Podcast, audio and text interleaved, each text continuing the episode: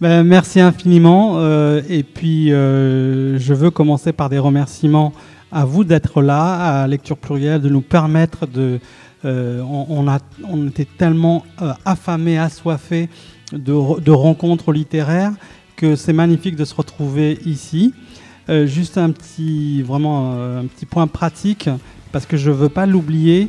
Alors, dommage que Dani ne soit pas tout près de nous, mais sachez que donc, pendant trois quarts d'heure, on, va converser à, trois, mais que je vous donnerai la parole, et j'y tiens beaucoup, euh, pendant voilà, un quart d'heure, plus s'il faut, mais bon, il faut respecter le, ceux qui arrivent après. Donc, préparez vos questions. voilà. Euh, que dire d'autre? Et, donc, euh, à la fin de, l'échange, Asia euh, pourra dédicacer son roman la, dans le hall du théâtre qui s'appelle le Périphérique, je crois. En tout cas, à l'entrée. voilà. et puis, je vais démarrer. Je vais vous dire pourquoi Dany Héricourt avec La Cuillère, donc publié aux éditions euh, Liana Levy et Asia Juliet euh, pour Noir Précieux chez Gallimard sont là. Sachez que leurs romans euh, ont été choisis parmi une centaine et surtout par, pas par un petit comité de 10 personnes, mais par énormément de lecteurs, et notamment dans les clubs de lecture. Et, donc, ça a une force extraordinaire parce que ce sont des lecteurs qui les ont désignés euh, pour que c'est leur premier titre.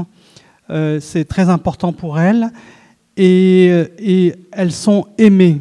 Et moi, quand on m'a proposé d'animer ce débat, j'étais fou de joie parce que c'est quelque chose que j'ai vécu en 2010-2011 et, je sais à quel point c'est important d'être reconnu, d'être lu et, et, de pouvoir venir en plus rencontrer euh, des lecteurs et, des lecteurs assidus parce qu'il y a une écoute particulière ici. Alors, je vais très vite laisser la parole euh, à, nos autrices, si ça se dit. Euh, bon, je vais commencer avec celle qui est la plus loin, si, vous voulez bien, Asia. Dani, bonjour. je voudrais que si, vous voulez, si vous voulez bien dire quelques mots sur vous, sur votre parcours, et puis enchaîner peut-être par la, genèse de la cuillère, donc que je présente ici. Euh, et c'est votre premier roman publié, peut-être en avez-vous écrit d'autres, et, chez une euh, éditrice euh, qui vit d'exigence et de qualité, Kéliana Lévy. Oui, oui, j'ai eu beaucoup de chance d'avoir ce roman édité par Liana. C'était un grand cadeau. Euh, mon, parcours, euh, mon parcours est assez euh, riche. J'ai fait des études littéraires et de théâtre. ensuite, j'ai fait quasiment dix ans d'humanitaire. puis j'ai commencé à travailler dans le, cinéma en faisant un peu de journalisme aussi. Et, pendant tout ce temps, j'écrivais principalement des, nouvelles ou, ou, des poèmes ou des fragments. Euh, et j'ai écrit, euh, j'ai écrit deux autres romans, dont un qui n'est pas du tout terminé et, et qui n'ont pas rencontré euh, ni le public ni un éditeur. J'écrivais en, en, anglais, je suis d'origine anglo-saxonne. Mm-hmm. Et, et, entre le deuxième roman et La cuillère, j'ai mis à peu près dix ans ah oui. à, avoir le, le, courage en fait de, de replonger dedans. Et puis, en fait, un jour, euh, j'ai entendu la, voix de Steren dans mon oreille qui, a commencé à parler et, la cuillère est née à, ce moment-là. D'accord, merci infiniment. Euh, vous savez, euh, quand on fait un débat avec deux auteurs, deux romans, bon, c'est normal, c'est le métier qui veut ça, on tente de lier des, des, des, des, passerelles, mais là, j'ai aucun mal euh, à, à, en trouver. Euh, vous avez commencé par vous présenter en parlant de littérature et de théâtre. Bah, Asia, euh, vous êtes né en 93, hein, c'est ça, en, en, France, de, de parents algériens, kabyles. et vous, donc Noire Précieuse, qui est votre premier roman publié chez Gallimard, si vous pouvez donner, dire quelques mots sur vous avant d'en arriver donc à la publication euh, de ce titre. Euh, et vous êtes plutôt jeune, jeune autrice. Voilà. Merci Dani, merci à vous d'être là. comme l'a dit Mohamed, c'est un enchantement de vous voir en chair et en os. Et puis c'est mon premier festival. Alléluia. Voilà, donc je suis très bien. Euh, alors, euh, beaucoup de points communs, oui, dans ce que j'ai entendu. Évidemment, la littérature euh, centrale dans ma vie, puisque très tôt, j'ai compris que je, voulais y toucher et, ne pas lâcher ce domaine-là. Donc, de façon très classique, j'ai étudié la littérature et puis je suis partie dans le cadre de mon master au Liban. Euh, donc master de littérature générale et comparée, et j'ai découvert des auteurs euh, francophones. Et c'est là que je me suis dit qu'il fallait euh, travailler sur l'oralité, travailler sur une langue dans laquelle il se passe quelque chose de surprenant. D'où évidemment ce, premier roman aux tonalités Nouchi. Donc c'est au Liban que j'ai eu envie d'écrire parce que j'avais eu quelque chose à dire. Donc ça a commencé par des textes assez brefs, des nouvelles, et une de mes nouvelles s'est transformée euh, en roman et a donné euh, Noire Précieuse. Et aujourd'hui, je suis là. Et la nouvelle, euh, dites-moi, elle ne faisait pas partie du prix du jeune écrivain? Oui, c'est ça. Alors, c'est le premier chapitre et ça s'appelait La femme feu. Et, eh ben, vous savez que j'étais membre du jury parce bah que non non mais Parce que en fait, les, nouvelles du prix du jeune écrivain sont, anonymes. On ne sait pas qui a ah. écrit. Euh, donc vous deviez avoir moins de 26 ans quand vous l'avez écrite, parce que c'est entre, euh, je crois, 16 et 26 ans. Et puis, euh, et c'est un, c'est un, j'adore ce, ce, prix parce qu'il révèle beaucoup, beaucoup de, de, talents. Il y a Miguel Bonnefoy, par exemple, qui, qui, qui, était sur le Goncourt cette année, mais il y a eu Marie Dariussec, il y a eu Jean-Baptiste Delameau, etc. Et, euh, et, la femme feu, oui, on, s'est rappelé, et, euh, ça faisait partie des. Voilà, c'est extraordinaire les, coïncidences. Euh, Dany a parlé de théâtre, et je crois que vous avez aussi le goût du théâtre. Hein. Oui, on a beaucoup en commun, Dany. alors, je suis passée par la case Cours Florent quand je suis rentrée du Liban parce que, bah, parce que j'adore l'écriture théâtrale et puis j'aime le jeu. Euh, et à un moment donné, il a fallu choisir. Donc, euh, donc je me suis tournée vers l'enseignement et j'ai délaissé un peu euh, la scène, mais, mais j'aime toujours beaucoup ça et j'espère à terme pouvoir bah, écrire vous, des pièces. Vous y reviendrez, j'en suis sûr, parce qu'il y a beaucoup de, d'oralité, de, d'échange, de, dialogue. Et puis, une voix, Dany, vous avez parlé, ça met du temps à venir une voix en nous. Vous avez parlé de la voix de Sérène, justement comment elle est arrivée. Et puis Sérène, donc il y a un, moment dramatique, on va dire, qui, déclenche tout. Euh, si vous pouvez justement dire la genèse de, de, cette voix et puis de, cette euh, explosivité euh, comme, comme une tectonique des plaques un peu. Ça remue tout le monde. Bah, c'est-à-dire que Sérène, enfin le roman de La cuillère démarre avec la, la mort du papa de Sérène. Euh, c'est le premier chapitre. Et, euh, et ça faisait assez longtemps que je voulais écrire sur, euh, sur la mort qui touche un adolescent et, et, sur le déni. Mais je ne savais pas que j'allais l'écrire de façon un peu drôle. J'espère que c'est de temps en temps drôle. Et, et c'était quand, en fait, j'ai commencé vraiment à rêver de ce roman quand je, faisais du camping avec mes enfants au Pays de Galles. Et il pleuvait tous les jours et, les tentes étaient mouillées tout le temps. Et mm. on a beaucoup ri, mais c'était pas drôle tout le temps. Mm. Et, euh, et, un jour, j'ai emmené mes enfants dans un hôtel magnifique dont on m'avait parlé, qui était sur une falaise. Et je suis rentrée dans, je suis entrée dans cet hôtel. J'ai vu euh, des tongs dans l'entrée, des bottes de marche, euh, des assiettes complètement hétéroclites, une vaisselle euh, à la fois somptueuse mais, mais assez singulière. Euh, et, je suis vraiment tombée amoureuse de ce cadre.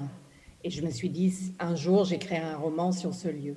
Et quelques mois plus tard, je roulais et je, je me suis souvenue d'une photo que j'avais vue bien des années avant d'une petite fille qui avançait vers, euh, vers la caméra avec ses frères derrière. Et, j'avais la sensation qu'elle allait prendre son envol. D'ailleurs, j'ai souri euh, quand j'ai vu la thématique de, cette rencontre. Et c'est à ce moment-là que j'ai commencé à l'entendre parler dans un dialogue en fait avec ses frères. Et vous pouvez en dire un tout petit peu plus parce qu'il y, y, a Sérène et puis il y a l'objet. Euh, et à mon avis, il doit être pas très loin, vous pouvez pas le voir, mais je vois des, euh, des couverts. et, et, et est-ce que vous imaginiez un jour dans, dans, dans, dans, votre tête que vous alliez écrire un roman qui s'appelle La cuillère, hein, où tout tournerait autour d'une euh, En fait, je suis née en Afrique et, les, et les, je suis née au Ghana, j'ai grandi au Ghana et moi, mes souvenirs de cuillères, c'est des souvenirs euh, de cuillères en bois. J'adore les cuillères en bois, mais les cuillères en argent, j'avoue que l'argenterie ne m'a jamais intéressée. Euh, et on me demande souvent pourquoi une cuillère et je ne sais pas vraiment répondre. bon. Et, l'objet est arrivé très tôt et, dans l'histoire, en fait, Sérène, au lieu de regarder donc le, le, corps de son père défunt, elle, elle, voit une cuillère en argent à côté du lit et elle préfère s'intéresser à cette cuillère plutôt que de, de, s'affronter à, la mort. Et, l'armoirie, presque, le côté... Euh, euh, voilà, l'armoirie va... Hmm. L'armoirie va l'entraîner sur une quête, mais quelque part, c'est une excuse pour elle. Hmm. Elle a surtout besoin de partir, quelque chose en elle a besoin de partir. Hmm. Et donc, la, cuillère est à la fois là comme, comme guide, et puis comme Graal, et comme, et comme compagnon. Mais c'est incroyable comment autour d'un objet on peut raconter euh, une saga familiale. Euh, juste une dernière question, je, je, pas une dernière, mais avant d'enchaîner avec euh, Asia. c'est, d'ailleurs, c'est le préambule presque. Qu'est-ce qui fait l'histoire? Est-ce que c'est les petites histoires qui font la grande histoire, comme dit le grand-père gallois, je crois, ou, anglais, je ne sais plus, anglais, anglais et puis le gallois qui dit non, ce sont les petites histoires qui font la grande histoire. Alors, vous avez répondu à cette question? Non, je cherche encore. je m'en doutais. C'était juste une, euh, voilà, pour dire un peu la tonalité de, du, roman. Et Asia, euh, donc Dani a parlé de voix, et, vous des voix. Alors là, ça, ça fuse de partout. Euh, elle a parlé aussi de, drôlerie. Le, vraiment, s'il y a, un, un, ciment commun, c'est de parler de choses grave, profonde, avec beaucoup de légèreté toutes les deux. Euh, et, ce qui est très réussi, c'est presque, j'allais dire, et je sais que c'est travaillé, mais presque de l'humour involontaire. C'est-à-dire qu'on rit de choses qui pourraient être graves, d'histoire de famille, d'identité, euh, comme si, euh, quand on parle de tragédie, notamment de, d'exil, etc., on était assigné à, à, exprimer une forme de douleur de manière douloureuse. Or, toutes les deux, vous démontrez le contraire. Et Céleste, c'est ça. justement, quelle est la voix de Céleste et, euh, comment vous en êtes arrivé à, j'allais dire presque, à, nous faire euh, balader euh, rue du Château d'Eau, Château Rouge, dans les, dans les salons de coiffure, etc. Alors moi, je suis partisane euh, du rire euh, en toutes circonstances. Et vous avez juste au-dessus euh, l'inscription Castiga tridendo mores, donc corriger les mœurs par le rire. J'y crois, j'y crois fort. et en fait, j'avais envie d'écrire quelque chose de drôle aussi pour intéresser mes élèves, parce que parce qu'ils s'ennuient et que j'ai du mal à leur proposer des livres et qu'à chaque fois ils me disent Madame, c'est combien de pages? Madame, c'est trop long Madame, ceci, Madame, cela. Et je me suis dit, bon, bah, je vais créer mon propre support, parce qu'une fois que j'avais fait le tour de petits pays, euh, de Dany Laferrière, etc., euh, j'étais un peu sèche. Et donc je me suis dit, allez, je vais, je vais écrire des textes, et même s'ils ne sont pas publiés, on va, on, va, on va pouvoir travailler dessus. Et l'humour est arrivé parce qu'en fait, euh, les dialectes que j'ai choisis sont sont drôles dans la mesure où ils font surgir des images nouvelles. Donc ça n'était pas de ma propre très imagé, hyper imagé. C'est ça. Et donc euh, surgit un, sourire euh, dans la bouche du lecteur parce que, euh, par exemple, un chauve, on va l'appeler quelqu'un de cocotaillé. C'est pour moi qu'elle dit ça. Tout de suite. Ah, mais donc tout de suite, il se passe quelque chose de, très nouveau et de très frais dans la langue. Et, Céleste, à la fois, observe ça et, puis transmet aussi ça. Hmm. Et je pense que c'est c'est ce qui permet, oui, de. C'est ce qui a rendu le, roman euh, léger, en surface, même hmm. si effectivement les thématiques abordées, l'exil, la dépigmentation, le colorisme, etc., sont des sujets extrêmement lourds et complexes. Et qui est Céleste? Parce que Céleste, il est étonnant. comment ce personnage est étonnant parce que il est brillant, dans un milieu où, voilà, où on attendait qu'il fasse plutôt un autre parcours. Euh, qu'est-ce qu'il euh, symbolise? Pour moi, Céleste euh, symbolise la transfuge de classe que j'ai été.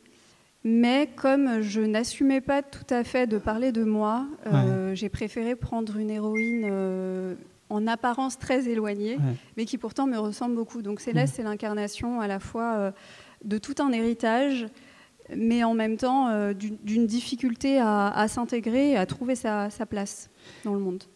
Et, la relation euh, avec sa mère est quelque chose aussi de très très forte.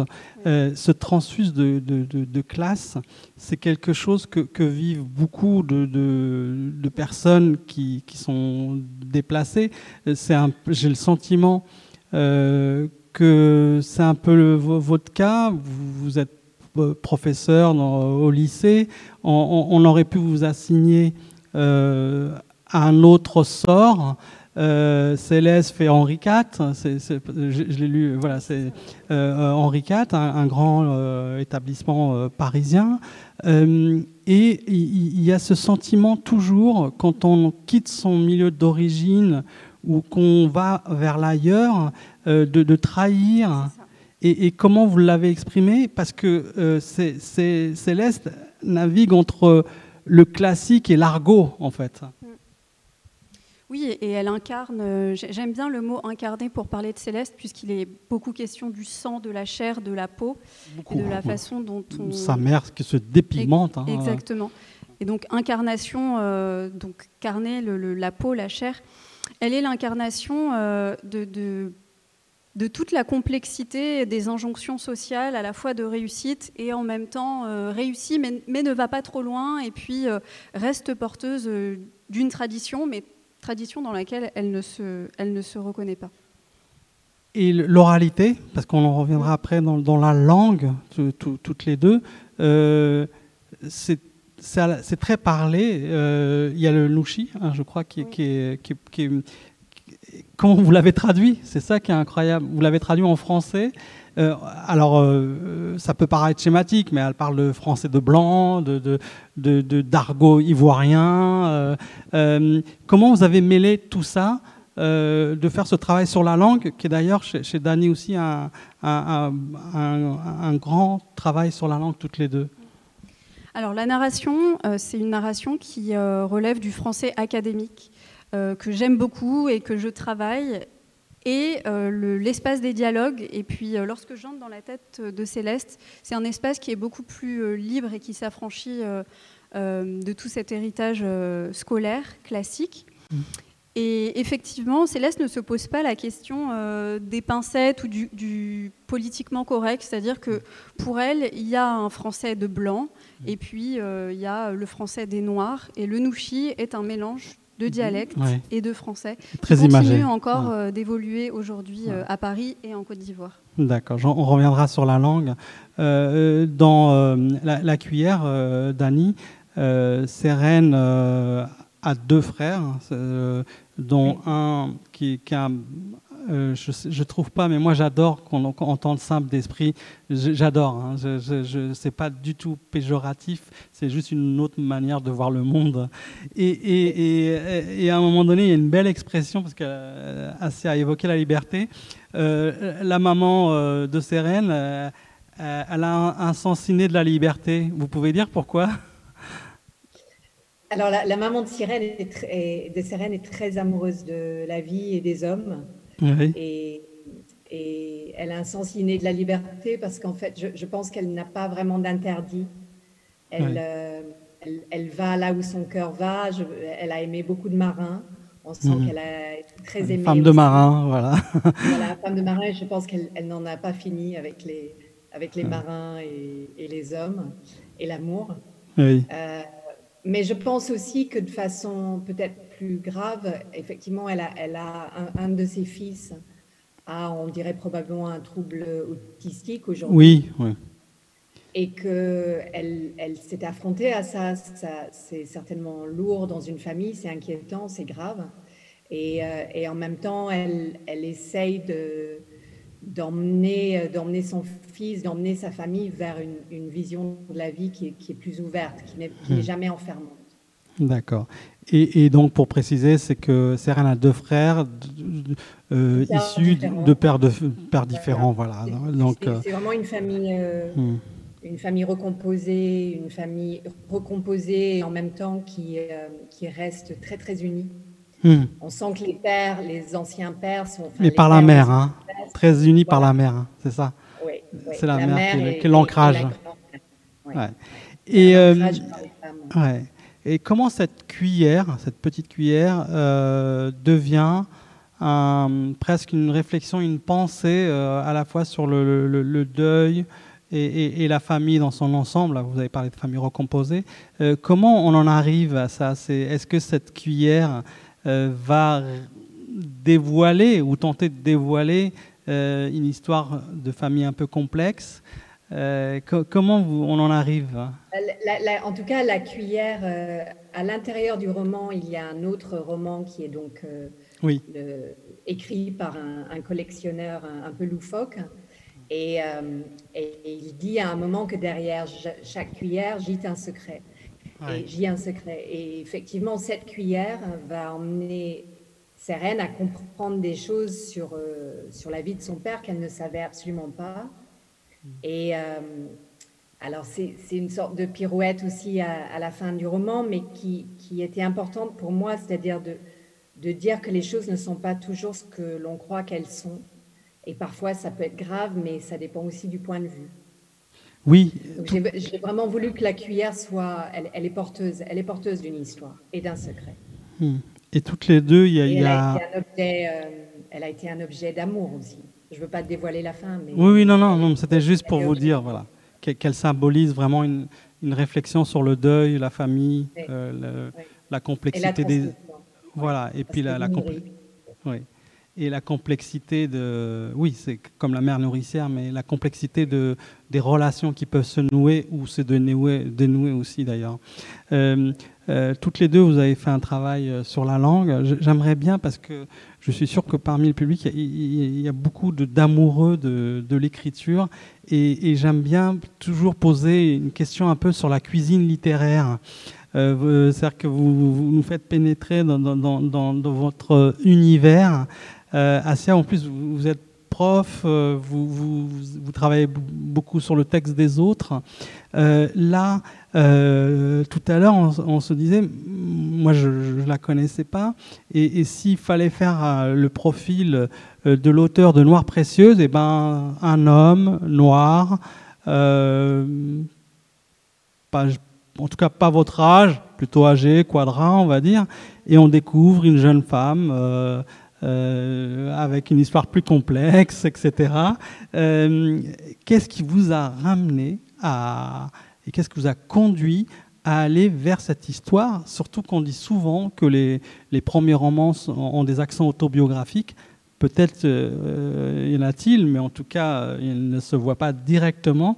voilà, comment vous êtes allé dans votre, faites-nous pénétrer dans votre atelier de, de cuisine, d'écriture? Dany, vous voulez commencer ou? Comme vous voulez.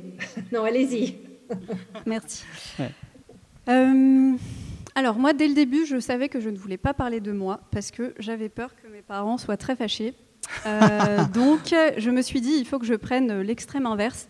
Et de toute manière, je considère qu'écrire, c'est euh, aller au plus loin de ce qu'on est, se déplacer, refuser toute assignation à, à résidence, à origine, à conditions sociales. Oui.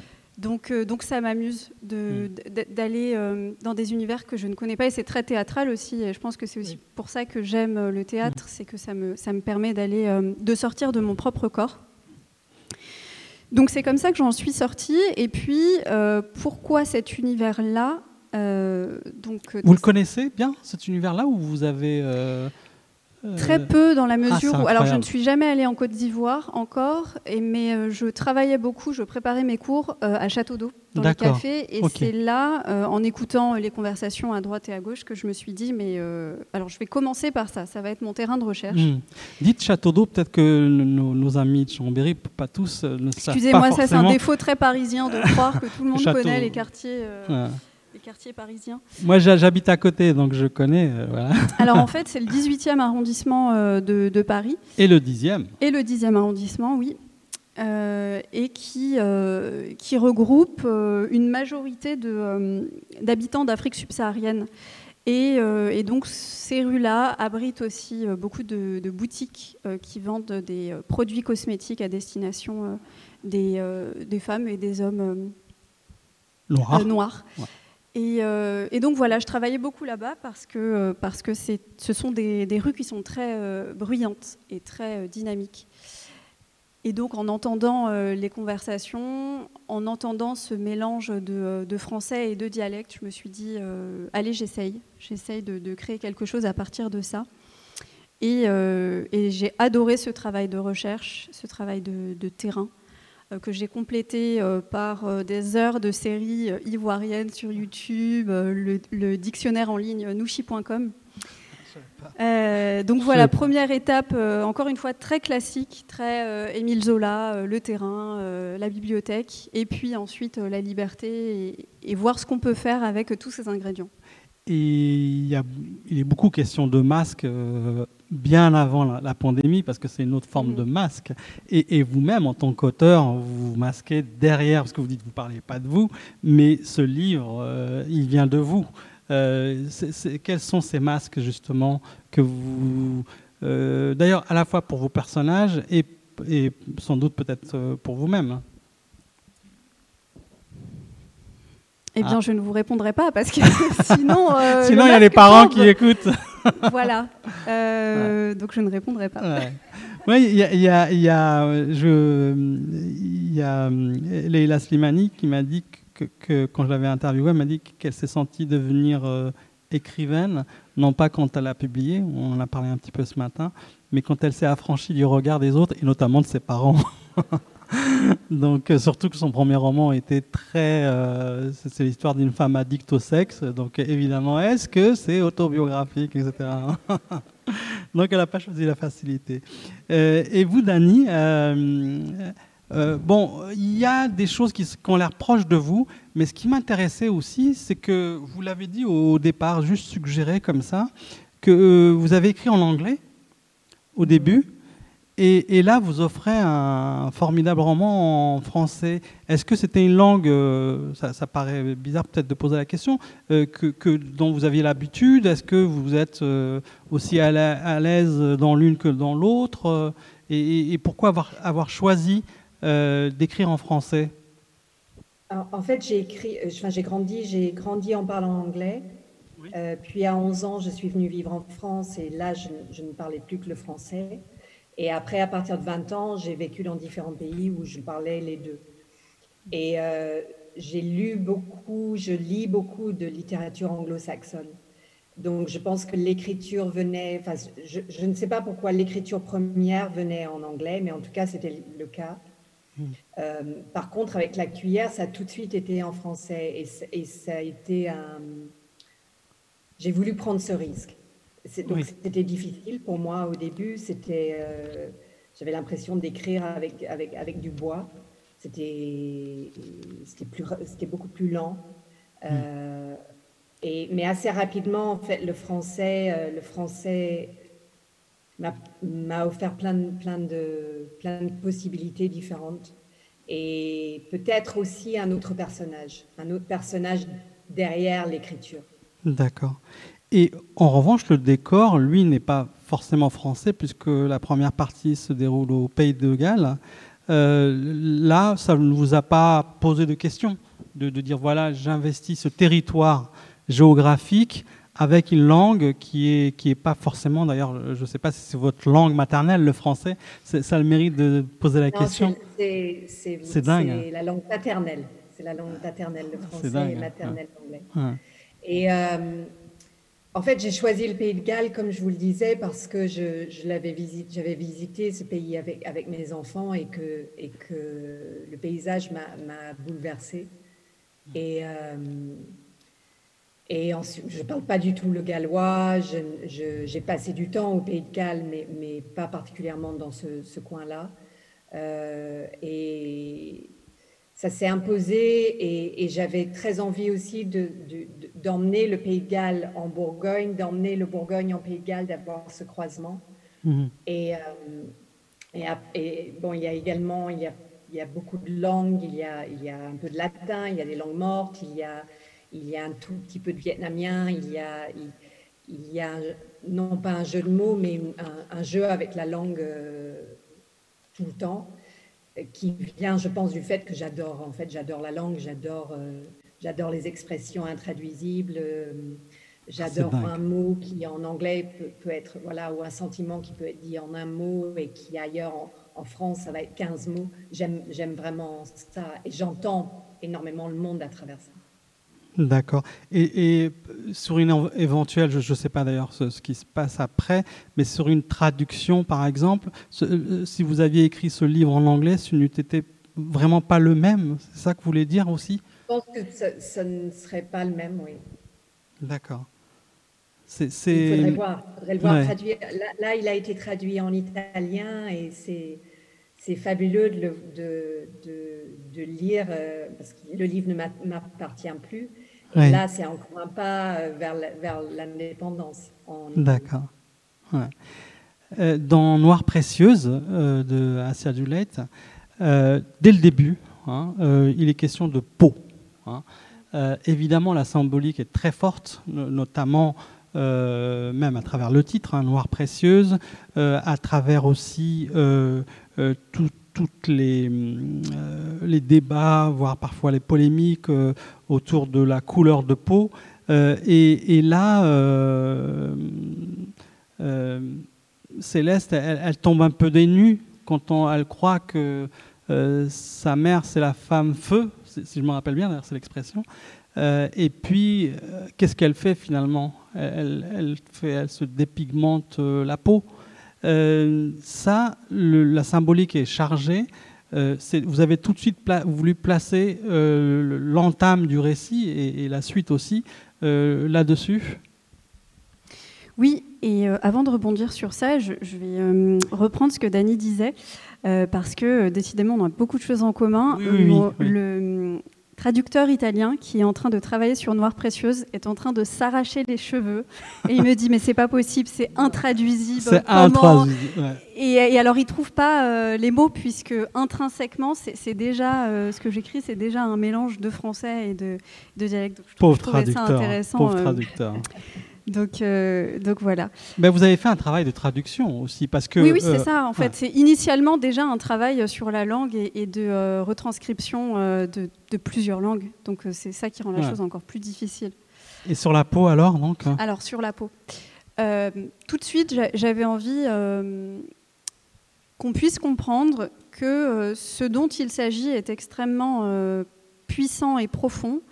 Et, et quoi de plus quoi de plus sensible euh, que la chair, que la peau? Mmh.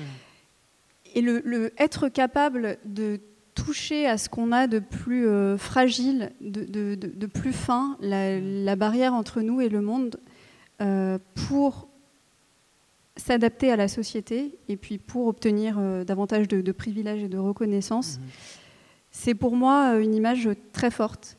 Et et ce qui m'a donné aussi envie d'écrire euh, ce livre, c'est que euh, il y a quelques mois, une, femme est morte euh, juste après une, césarienne parce qu'en fait, les médecins ne parvenaient pas à recoudre la peau de son ventre. Sa peau était trop fine, avait été trop affinée par les produits dépigmentants et elle est décédée. Oui, il faut dire pourquoi on dépigmente, si vous pouvez l'expliquer. Alors, la dépigmentation est malheureusement une, une conséquence d'une idéologie raciste, donc le, colorisme, qui euh, n'a pas quitté euh, l'Afrique subsaharienne, euh, l'Inde, le Maghreb avec les colons, qui existent toujours aujourd'hui. Et donc c'est considéré qu'il existe une hiérarchie et que plus notre peau est claire, et, plus, plus nous serions considérés. Plus on s'en sortira dans, la vie. Moi, j'ai beaucoup travaillé à l'île de la Réunion où il y a plusieurs pots d'ailleurs. Et tout de suite, quand un enfant naît, on regarde la couleur de sa peau et si sa peau est claire, on dit il est sauvé. C'est extraordinaire, ça. Mais c'est un peu comme les euh, parents maghrébins qui ont les yeux foncés, ont les cheveux foncés, et quand l'enfant naît, ah dommage, il n'est pas blond aux yeux bleus. Bah, oui, en fait. Euh, on, est, tous les deux du Maghreb, donc on peut le dire. Oui, oui, oui, voilà. c'est ça. Et puis les cheveux ne sont jamais assez lisses, les yeux ah ne sont jamais assez clairs. Mais, mais dans ces salons que vous décrivez, qu'est-ce qu'on fait principalement? On lisse les cheveux? On, les lisse jusqu'à ce qu'ils deviennent euh, voilà, euh, euh, raides. je veux dire, il y, a un business du, lissage de cheveux qui est, assez extraordinaire. Mais ce qui est difficile, oui d'ailleurs, il a été, il y a un, article du Monde qui est apparu, pardon, qui a paru récemment et euh, en 2024, euh, l'industrie cosmétique euh, afro, afro-américaine pourrait brasser 24 milliards de dollars, donc juste sur les perruques, les produits éclaircissants, etc. Donc, ce sont des mastodontes de, l'industrie cosmétique qui savent que, bah, qu'elles peuvent continuer à vivre. Mais ce que je voudrais vraiment dire, c'est que dans ces salons-là, ce que j'ai compris aussi, c'est que c'est trop facile en bout de chaîne de considérer que, qu'il est absurde de se dépigmenter la peau, de s'éloigner de ce qu'on est, parce qu'en fait, euh, parce qu'en fait c'est la ces femmes-là et ces hommes-là, même s'ils sont plus rares, euh, sont les victimes d'un processus euh, qui a encore cours aujourd'hui. Donc c'est trop facile de leur faire porter, euh, parce que c'est ce que j'entends aussi et c'est ce que je vois sur les réseaux. Euh, vous n'êtes pas fier de ce que vous êtes, euh, honte à vous, vous trahissez mmh. vos ancêtres. Mmh. Et d'ailleurs, c'est à un moment donné ce que dit l'un des vendeurs à Céleste, il dit, ta mère, elle vend ses ancêtres. Mais pourquoi? Mhm. Pourquoi? Parce qu'à un moment donné, elle a été blessée, et puis aussi parce qu'encore euh, aujourd'hui, mhm. euh, il est prouvé que oui, si on se lisse les cheveux, oui, si on a l'air occidental, eh ben, on a mhm. plus de chances de, s'épanouir professionnellement et sentimentalement. Oui, sans compter, vous, vous, le, soulevez aussi dans, Noir Précieuse, il y a une toxicité de ces produits, c'est-à-dire que euh, rue du Château d'Eau... ils sont interdits, ils, sont, interdits, en France, et pourtant ils existent. Et ils existent, c'est des produits on sent même du trottoir, hein, et euh, c'est hyper toxique. Euh. Mais euh, je voudrais terminer sur cette question-là avant de vous passer la parole. La force de vos deux romans, vraiment, c'est, on l'a soulevé tout à l'heure. Hein. là, vous avez vu, on a l'air un peu grave, etc. Mais vraiment, on rit, mais on s'éclate de rire. Et puis, bon, après, il y a la, y a la réflexion. Et, et euh, Dani, vous, dans, dans, la cuillère, euh, ben, plus je vous vois, je ne vous connaissais pas, mais il me semble que je vous ai déjà croisé euh, peut-être du côté de Liana Lévy, parce que votre visage me parle. mais le, le, livre a l'air de vous ressembler. C'est-à-dire que c'est, euh, il est pétillant. Euh, vous dites des choses euh, sérieuses avec un, immense sourire. est-ce que est-ce qu'on essaye que le livre nous ressemble C'est-à-dire que de, de parler, voilà, on, vous a comparé, mais pourquoi pas. Hein. Euh, moi, j'ai toujours peur de, mettre des grands noms, mais on a parlé de Virginia Woolf. Mais je suis désolé, c'est une Virginia Woolf qui serait très drôle et qui ne se serait pas suicidée. et vous, alors, comment. Euh, euh, en fait, j'étais et je suis encore assez surprise de la cuillère, de, de ce qui. de cet humour qui est, qui est sorti. Je ne suis pas très très drôle. C'est vrai, je pas très très drôle. Allez, racontez-nous une histoire drôle. non, mais c'est vrai, j'ai pas. Euh, euh, j'ai pas beaucoup de réparties. Euh, voilà, les, les, les, blagues me viennent généralement dix heures plus tard, des choses comme ça. Tant que vous riez pas dix heures plus tard à hein, une blague, ça va.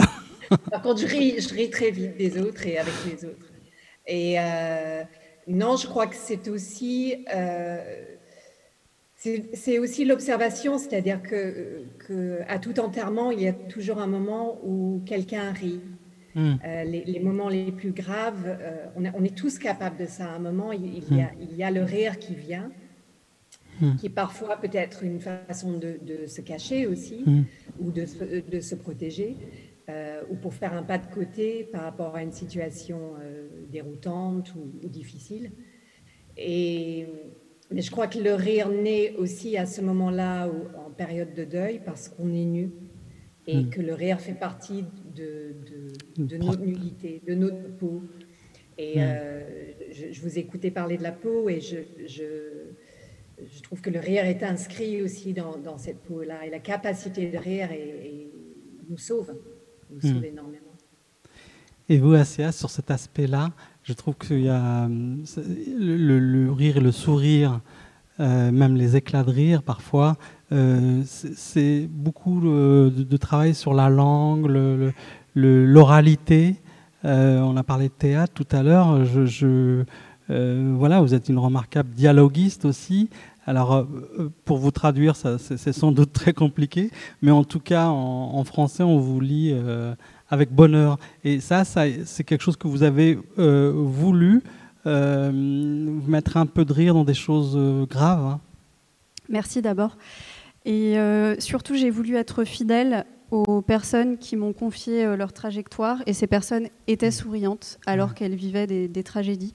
Mmh. Donc euh, je ne voulais pas travestir ou être malhonnête dans la tonalité avec laquelle ils, m'avaient confié leur trajectoire de vie. Et, et, donc derrière les dialogues, il y a aussi des sourires et, des rencontres. D'accord. Ben, merci infiniment. Ben, je vais passer la parole euh, merci hein, vraiment, euh, Dany de loin. On a l'impression que vous êtes tout près de nous. Euh, et Asia aussi pour la, qualité de, ces, échanges. Et, je vous invite vraiment à poursuivre dans leur texte. voilà. Est-ce que vous avez des questions, soit des choses qu'on n'a pas pensé poser, soit des développements, soit même une remarque. Voilà je dis souvent que la, question, la, première est, la plus difficile. On passe directement à la deuxième. Donc, allons-y. Sinon, j'en pose d'autres, moi. Hein. Après, on va dire oui. Euh, une remarque, peut-être hein. Ah, toujours. Merci. Il faut attendre un peu.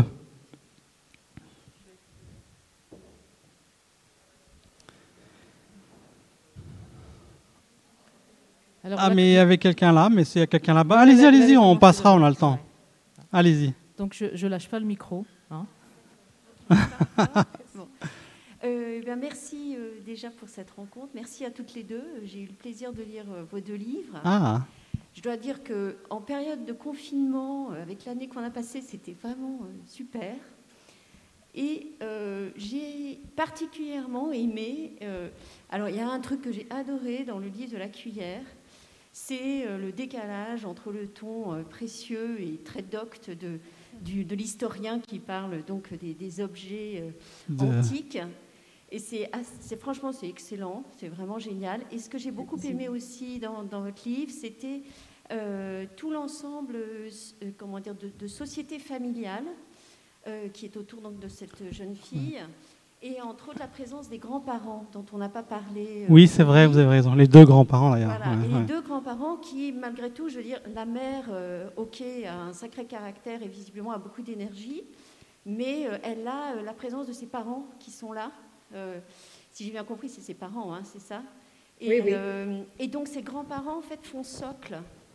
Et ce que j'aime aussi, c'est que ce socle répond à, à l'attention assez silencieuse, parfois un peu, euh, comment dire, envahissante des clients de l'hôtel qui sont là et qui sont attentifs et qui contemplent la situation, qui voudraient aider. Enfin bref, toute, cette, euh, toute cette petite société comme ça euh, dans cet hôtel, j'ai trouvé ça absolument génial.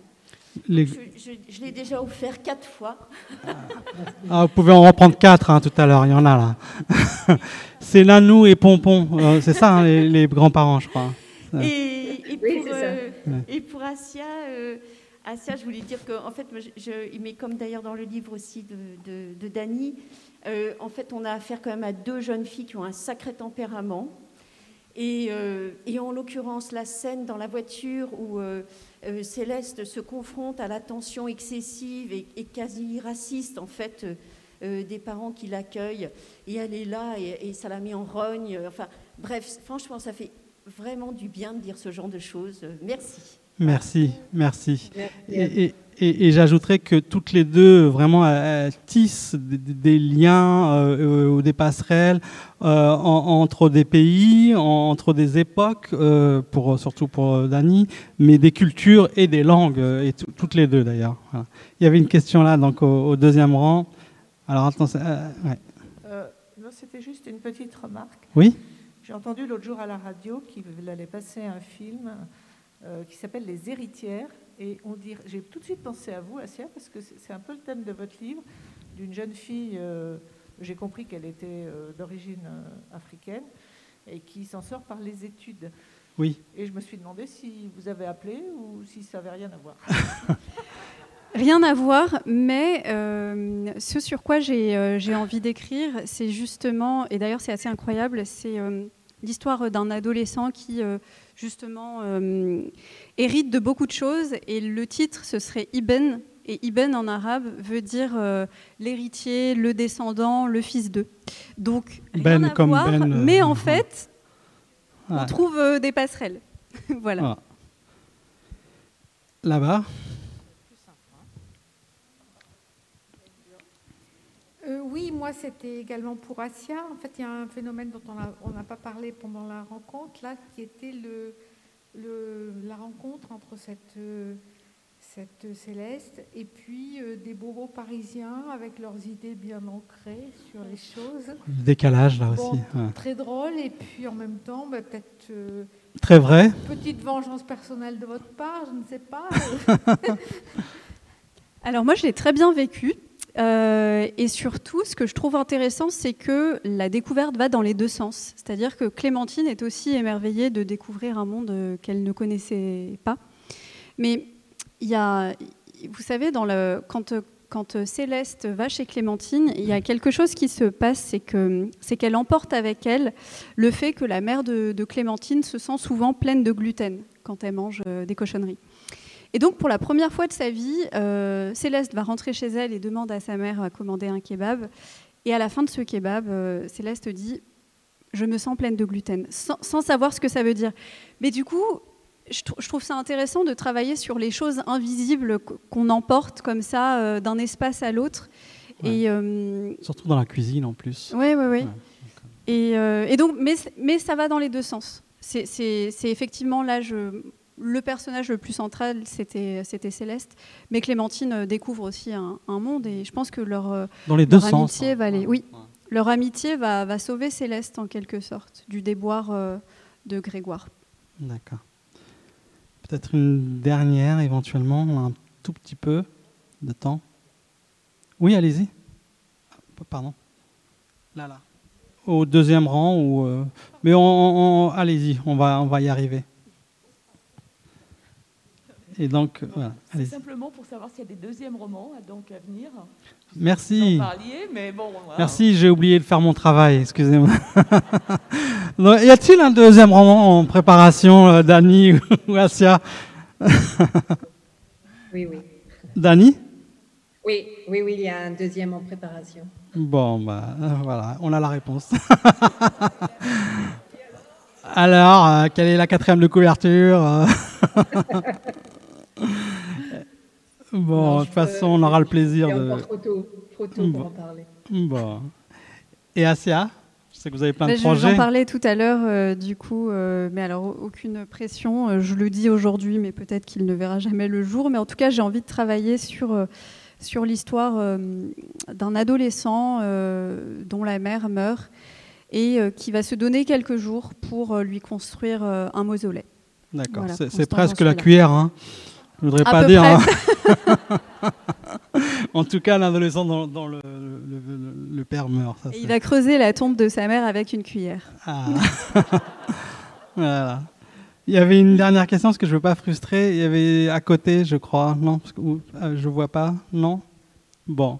Bah, écoutez, ça me laisse le temps de remercier votre écoute attentive, de remercier euh, euh, Lecture Plurielle et puis de remercier Dani Ericourt euh, pour la cuillère, même si elle n'est pas là, elle vous dédicace tout à l'heure avec le cœur.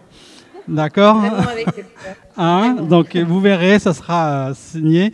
Et euh, avec le cœur, mais avec sa plume aussi, euh, Asia Dulette, le Noir Précieuse. Donc voilà, bah, je, je, vous applaudis avec le cœur et avec les mains. Merci beaucoup, merci Merci beaucoup.